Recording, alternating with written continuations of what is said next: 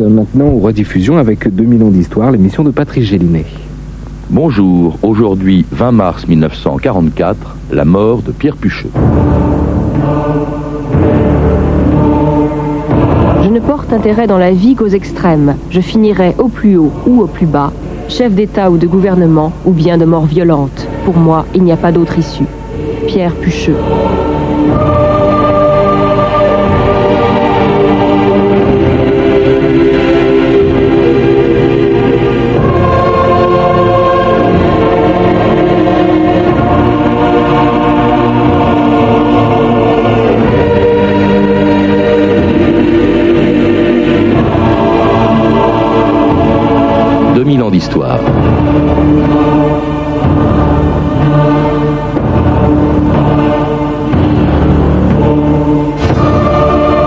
Polygone de tir d'Alger, un homme s'avance calmement vers ceux qui doivent le fusiller.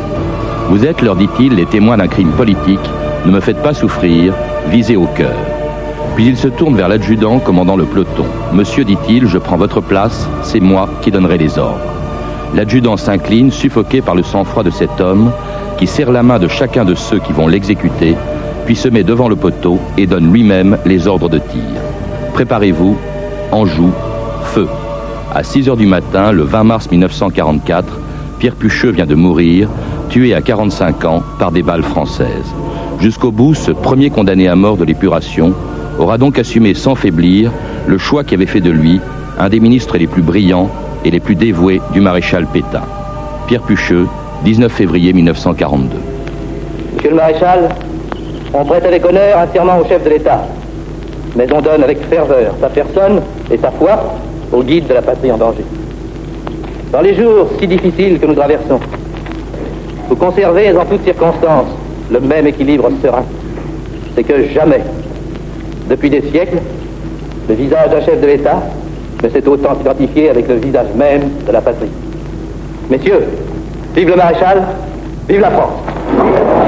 Alain Decaux, bonjour. Bonjour. Vous venez d'écrire chez Perrin un livre sur quatre hauts responsables de Vichy, euh, euh, Laval, Darlan, euh, le maréchal Pétain, et puis Pierre Pucheux, que, que l'on vient d'entendre, et dont nous allons parler avec vous. Pierre Pucheux, dont je crois vous n'avez jamais entendu la voix. C'est vrai que les archives sur Pucheux sont rares.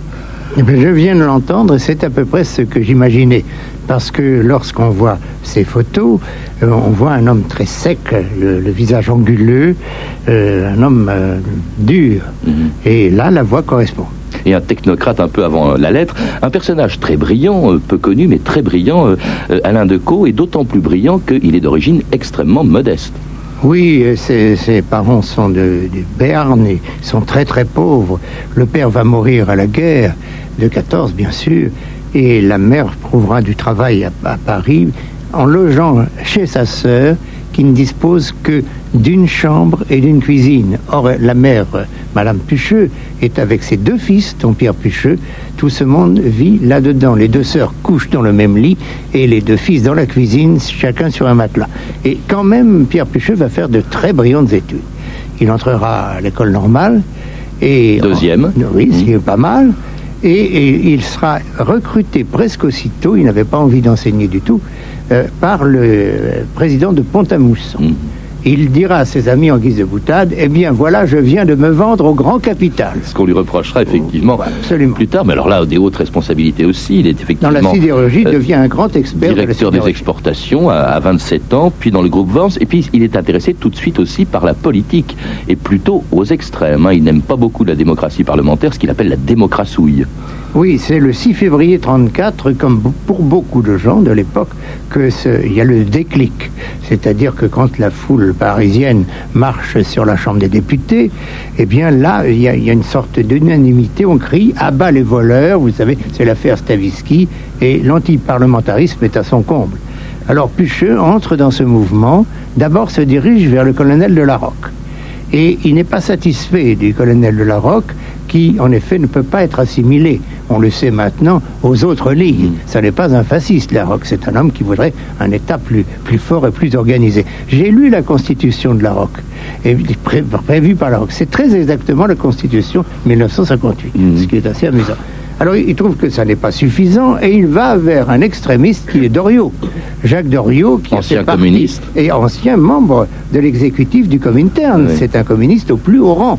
Eh bien, il brûle ce qu'il a adoré et maintenant il veut entraîner la France vers un réel fascisme. Oui, Doriot, donc effectivement, euh, Pucheux le rejoint. Effectivement, là, il retrouve d'ailleurs beaucoup de gens qui, d'ailleurs, ensuite, pendant la guerre, iront dans toutes les directions, aussi bien euh, pour certains d'entre eux euh, du côté de la résistance que pour la plupart d'entre eux du côté de la collaboration. Absolument, ce sont les paradoxes de, de ces quatre années. On verra également des cagoulards à Londres et des cagoulards à Vichy. En tout cas, Pucheux, lui, va choisir la collaboration. Il va choisir en 40 le régime de Vichy, au point d'ailleurs de devenir ministre de Darlan. Oui, il n'est pas ministre de Laval, n'est-ce pas? Mais quand Laval part au 13 décembre 1940, il, il devient ministre de, de Darlan. Avec les- Alors là, c'est une chose qu'il faut bien souligner. Il y arrive, là, avec Pucheux, arrive un certain nombre de gens. Et ces gens s'appellent euh, Marion, s'appellent Barnaud, s'appellent Leroy Ladurie, Gabriel. Mhm. Et ces gens. Benoît Méchat aussi. ont Benoît Méchat, je- vous avez raison Oui. de le souligner, parce que Benoît Méchat va jouer un rôle tout à fait important dans- pour entraîner Vichy vers la collaboration absolue. Et ces gens sont unis, et là, il y a un mystère, c'est que, on a beaucoup parlé de la synarchie, société vaguement secrète, avec des gens qui ont le même but, s'assurer le pouvoir et donner à la France de, de nouvelles formes politiques. Alors, est-ce que cette synarchie a une part importante pour Mm. Pucheux Sans doute, mais on ne la connaît pas encore très bien. En tout cas, il devient, Alain Decaux, il devient d'abord ministre de l'Industrie. Et puis en juillet 1941, là, euh, Darlan lui confie le poste de ministre de l'Intérieur. Oui, c'est important. C'est important parce que à cette époque-là, la France euh, traverse ces grosses difficultés. Elle, les traversera de de 1940 à 1945. Mais, mais là commence tout de même une résistance qui Mhm. peut inquiéter le gouvernement de Vichy. Donc le ministre de l'Intérieur a pour rôle d'assurer l'ordre, donc de faire tout ce qui peut euh, empêcher le développement de cette résistance et même de frapper très fort. Et, et Pucheux va frapper très fort. Et il est à la tête, donc, bien sûr, comme ministre de l'Intérieur, de l'ensemble des préfets qu'il présente au maréchal Pétain. Les préfets, donc, qui doivent prêter serment à Pétain. C'était le 19 février 1942. Monsieur Pierre Pucheux va prendre maintenant la parole. Monsieur le maréchal, j'ai le grand honneur de vous présenter aujourd'hui messieurs les préfets de France. Et leur rassemblement autour de vous est à l'image d'un pays qui veut, plus que jamais, se serrer autour de son chef. Le serment qui vous sera prêté dans quelques instants par les hauts fonctionnaires du corps préfectoral est d'abord l'affirmation solennelle qu'ils comprennent tout ce que vous avez voulu de grand dans leurs fonctions. Mais c'est aussi l'engagement irrévocable de vous suivre sur la route ardue que vous parcourez, sans hésitation, sans recul, sans défaillance. Monsieur le maréchal, je jure fidélité à votre personne. Je m'engage à remplir la charge pour le bien de l'État, selon les lois de l'honneur et de la probité. Comment ne pas perdre la tête, serré par des bras audacieux, car l'on croit toujours aux doux mots d'amour quand ils sont dits avec les yeux. Moi qui l'aimais tant, je le trouvais le plus beau de Saint-Jean. Je restais grisé, sans volonté, sous ses baisers. Sans plus réfléchir, je lui donnais le meilleur de mon être. Beau parleur, chaque fois qu'il mentait, je le savais, mais je l'aimais.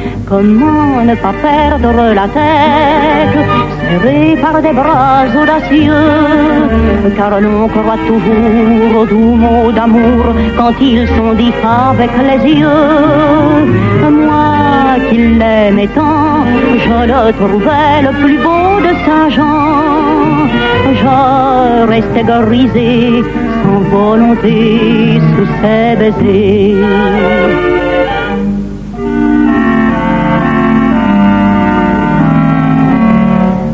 Mais hélas, à Saint-Jean comme ailleurs, un serment n'est qu'un leurre. J'étais folle de croire au bonheur et de vouloir garder son cœur. Comment ne pas perdre la tête, serré par des bras audacieux, car l'on croit toujours aux doux mots d'amour quand ils sont dits avec les yeux. Moi qui l'aimais tant, mon bel amour, mon amant de Saint-Jean, il ne m'aime plus, c'est du passé, n'en parlons plus.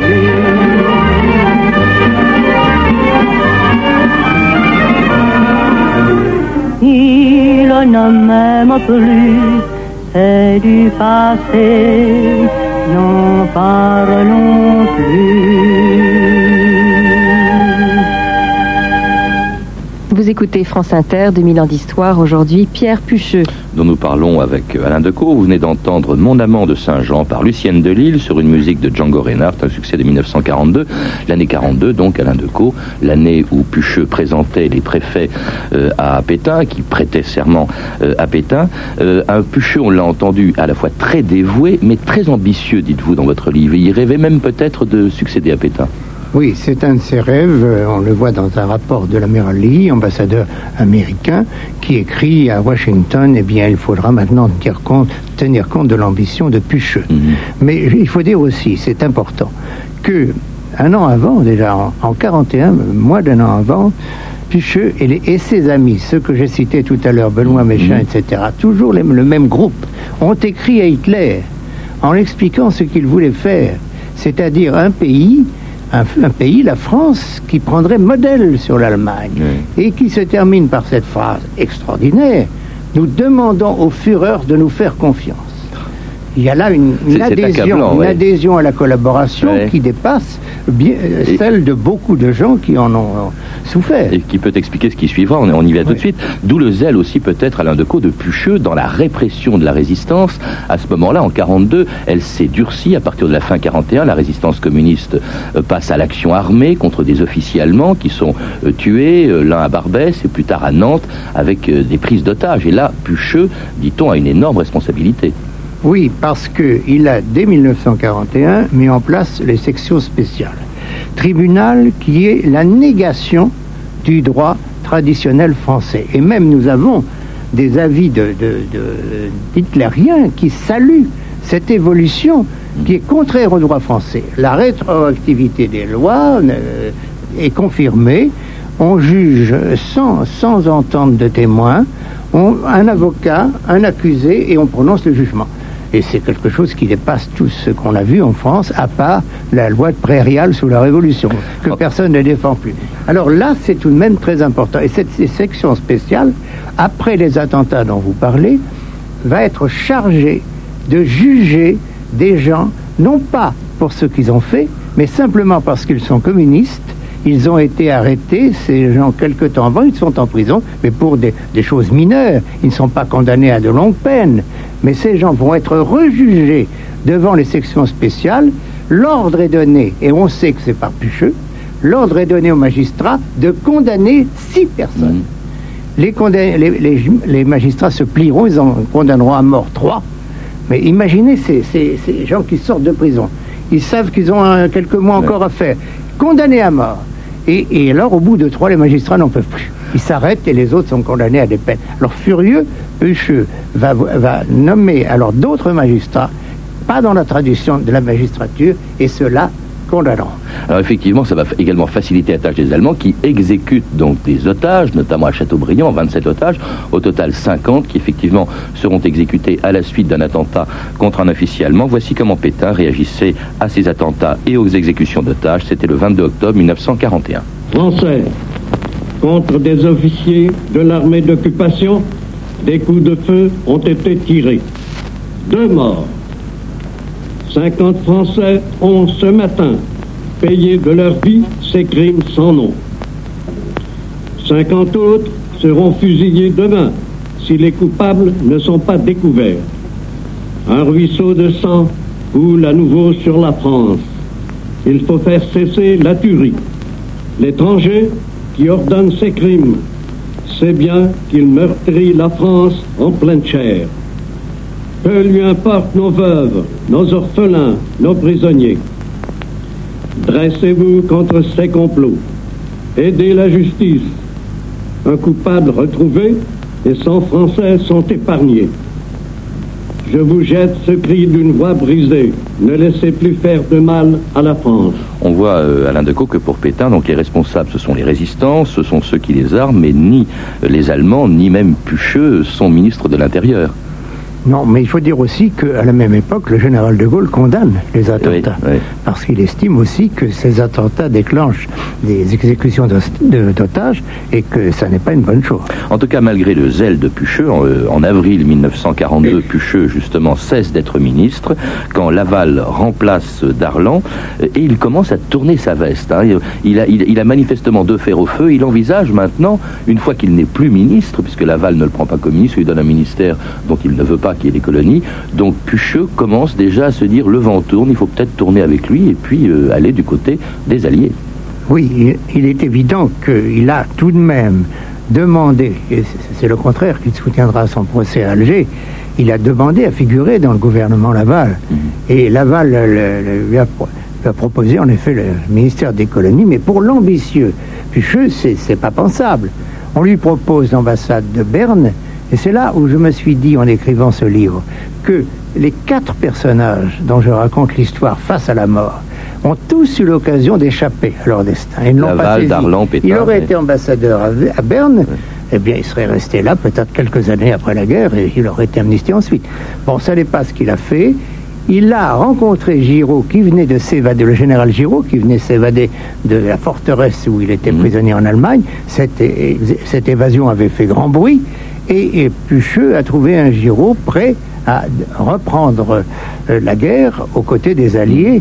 Et Pucheux a été fort impressionné par cela. Et quand Giraud est passé en Afrique du Nord, Après le et, débarquement et- donc, et a retrouvé, et a retrouvé Darlan d'ailleurs, et bien là, Pucheux s'est dit, euh, le moment est venu de passer de l'autre côté. Il a donc écrit à Giraud, et Giraud, et c'est là la grande faille, et c'est là tout de même la grande ambiguïté de l'affaire Pucheux, c'est que Giraud lui a dit, mais venez, il lui avait écrit, je suis capitaine de réserve de la guerre 14, je suis capitaine de réserve, et là, maintenant, je désire me battre, participer à la libération de la France. Venez, répond Giraud, vous serez le bienvenu. Euh, ce ne sont pas les mots, mais c'est la pensée. Ça, ça pèsera toujours sur la, la mémoire de Giraud. Et c'est ce que fait Pucheux donc en, en mai 1943. Il arrive au Maroc, euh, en, euh, comment dirais-je, à Casablanca, euh, évidemment quittant la France, quittant le régime de Vichy, une décision que commente à sa manière un ultra de la collaboration, Philippe Henriot. Pierre Pucheux, normalien intelligent et ambitieux, pressé d'arriver et flairant le vent afin de se laisser porter par lui à la façon des, oiseaux de proie qui, sans un battement d'ailes, s'abandonnent aux courants aériens. Jeune affairiste, jeune ministre, intrigant souple et d'une cordialité hautaine et altière, il impressionnait et n'attirait point.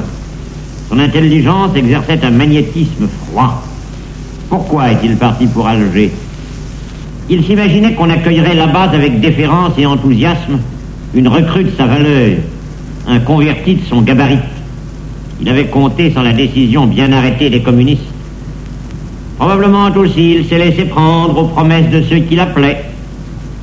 Ce Giraud, il n'a pas plus de cervelle que le bouc de la fontaine, et qui excelle à tirer d'embarras tous les renards qui flattent sa vanité, quitte à rester lui-même au fond du puits.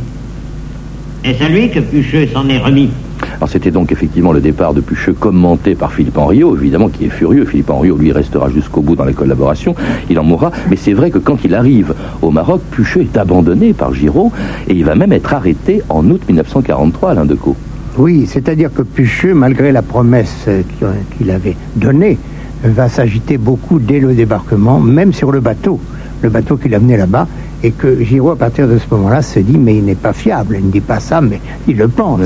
Et à partir de ce moment-là, il se passe aussi quelque chose de très nouveau, que Giraud était seul au pouvoir quand il avait adressé cette euh, offre. Oui, De Gaulle n'était pas encore arrivé en Algérie. Et après, De Gaulle arrive. Mhm. Et tout le monde sait que quand De Gaulle arrive à Alger, Giraud n'est plus rien. Et c'est De Gaulle qui va décider, avec une majorité d'ailleurs au Conseil de, de, de l'Empire, une majorité qui avait été savamment euh, calculée pour que Giraud soit en minorité. Et là, on va, on va à ce moment-là traduire devant le, le tribunal militaire de- d'Alger euh, Picheux. Le 4 mars 1944. Et ce procès, alors là, a été un procès euh, extraordinaire parce qu'il est accablé par tout le monde. Euh, il est accablé d'abord, effectivement, par les communistes qui sont auprès du, général de Gaulle euh, et qui rappellent justement ce qu'a fait Pucheux pendant la guerre au moment des, des, prises d'otages de Chateaubriand et des sections spéciales, Alain Decaux. Oui, il y aura au procès euh, Fernand Grenier, un député communiste, qui était à Chateaubriand et qui, par miracle, avait pu s'évader avant la fusillade de Chateaubriand. Et là, évidemment, on imagine tout ce qu'a dit Fernand Grenier. Et là, il faut dire aussi qu'il n'y avait pas de preuves.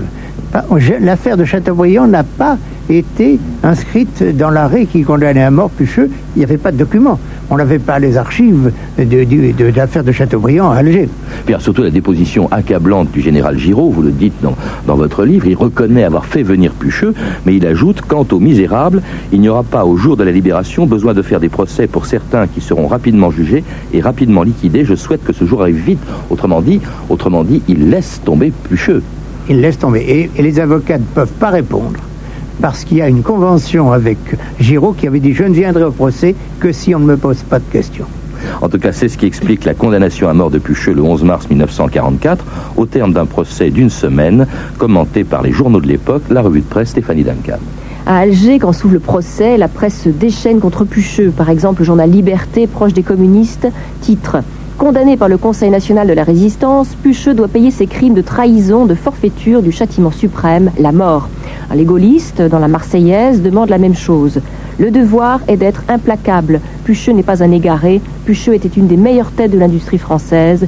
Pucheux a trahi. Cette tête doit tomber. En France métropolitaine, après la condamnation à mort de Pucheux, la presse pro-allemande et pro-Pétain, bien sûr, dénonce l'irrégularité de la justice d'Alger, assujettie, selon elle, aux communistes. Le procès Pucheux apporte la preuve de l'hégémonie communiste en Afrique du Nord, titre par exemple le journal des débats, qui ajoute La conduite des débats du procès s'est déroulée en violation de la plus élémentaire justice. Le refus de citer les témoins, le choix des juges, le manque de preuves et, ajoute bizarrement le journal de débat, l'absence de tenue de l'auditoire où les femmes étaient venues faire étalage d'élégance. Alors, cette accusation d'irrégularité de la justice, c'est surprenante hein, de la part de ceux qui soutiennent la justice de Vichy, se retrouve dans tous les journaux. La Croix, par exemple, nous voilà loin aujourd'hui des libertés démocratiques espérées par les dissidents, écrit La Croix, libertés au nom desquelles ils prétendaient justifier leur position. Et l'action française, la procédure suivie à l'égard de M. Pucheux ne peut être qualifiée que d'un mot communiste, affirme Charles Maurras. Véritable anarchie, dit-il, où les campagnes de presse jouent le même rôle vociférant que les tricoteuses à la tribune de la Convention et au pourtour de l'échafaud. Allusion, bien sûr, au tribunal de la terreur. Ah, pourtant, aucun éditorialiste à Paris ou à Vichy n'exprime de sympathie pour Pierre Pucheux. Dans l'œuvre, Marcel Déat, un des ultras de la collaboration, dresse un portrait peu flatteur de Pucheux, comme lui, ancien élève de Normal Sup, le portrait d'un ambitieux. Nous le vîmes arriver un jour rue d'Ulm, écrit Marcel Déat. Nous le vîmes arriver avec un complet neuf et triomphant. Je me suis vendu, dit-il, aux capitalistes. Maintenant, je pourrais m'habiller et manger à ma faim. Parole historique, écrit Déat, où se dessinait toute une carrière. Dans l'action française, Charles Maurras se demande, je cite, ce que ce pauvre Pucheux en partant pour Alger allait faire dans cette galère. Nous nous garderons bien de nous apitoyer sur son sort, écrit aussi Offant, toujours dans l'action française. Il ne l'aurait pas connu ce sort s'il était demeuré fidèle au serment de fidélité qu'il avait prêté au maréchal. Il ne fallait pas qu'il aille là-bas. Nul doute que son exemple servira à tous ceux qui, par intérêt, par ambition ou par dépit, sont candidats à la félonie. C'est terrible, Alain Decaux, lâché par tout le monde, par ses amis ou anciens amis collaborateurs, évidemment accablé par les résistants, il n'avait aucune chance. Aucune chance, je crois, et, et c'est ce qui s'est passé. Mais il faut penser aussi à cet homme euh, euh, seul, parce qu'il se sent complètement seul. Et là, il y a tout de même un grand drame euh, humain, et aussi l'espoir qu'il avait, pour nous, parce qu'il s'est très bien défendu malgré tout. Personnellement, elle était très brillante, euh, bien organisée. Alors on peut parler en un mot, euh, euh, la dernière minute qui nous reste, de- du général de Gaulle. Parce que le général de, grâce. voilà, a refusé la grâce et nous possédons exactement le compte-rendu de l'entrevue des avocats avec le général de Gaulle. Et il n'a pas, il n'a pas condamné lui-même Pucheux. Il l'a même déclaré, je lui garde mon estime. Mais il a dit, il faut qu'il meure par la raison d'État. Au nom de la raison d'État. C'est le premier ministre d'un gouvernement de Vichy qui est jugé pour De Gaulle, il faut qu'il soit condamné pour que les autres, peut-être encore plus coupables que, que Pucheux, soient plus tard condamnés aussi. En tout cas, merci Alain Decaux de nous avoir rappelé ce destin euh, étonnant qui se terminait donc en, mars 1944, celui de Pierre Pucheux, que l'on retrouve dans votre livre euh, euh, publié chez Perrin, Mort pour Vichy, un livre passionnant où il est question aussi de Laval, de Darlan et de Pétain. À lire également Le témoignage est un combat. Alors tout à l'heure, il s'agit de personnes qui étaient du bord radicalement opposé à Pucheux, mais un très beau livre, puisque c'est une biographie de Germaine Tillon par Jean Lacouture, publiée au Seuil. Donc je répète, le témoignage est un combat. Enfin, Jean Moulin face à l'histoire, sous la direction de Jean-Pierre Azéma, édité chez Flammarion. Ça montre qu'en France, à l'époque, il n'y avait pas que des collaborateurs. Vous pouvez, vous le savez, retrouver la bibliographie de l'émission en contactant le service des relations avec les auditeurs 08 36 68 10 33, 2 francs 21 la minute ou prendre contact avec nous à l'adresse suivante 2000ans.histoire à radiofrance.com. C'était 2000 ans d'histoire à la technique Pierre Rayon et Caroline Jean Gérard, Archivina Christelle Rousseau, documentation Anne Weinfeld et Virginie Bloch-Léné, revue de texte Stéphanie Duncan, une réalisation de Anne Kobilac. Une émission de Patrice Gélinet.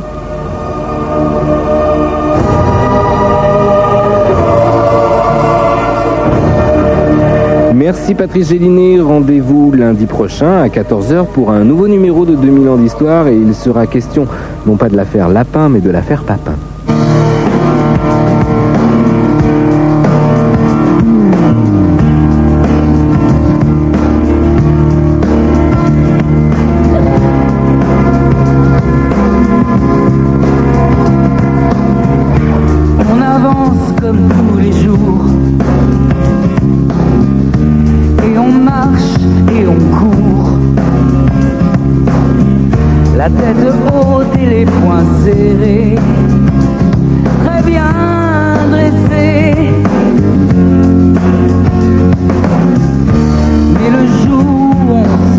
Mais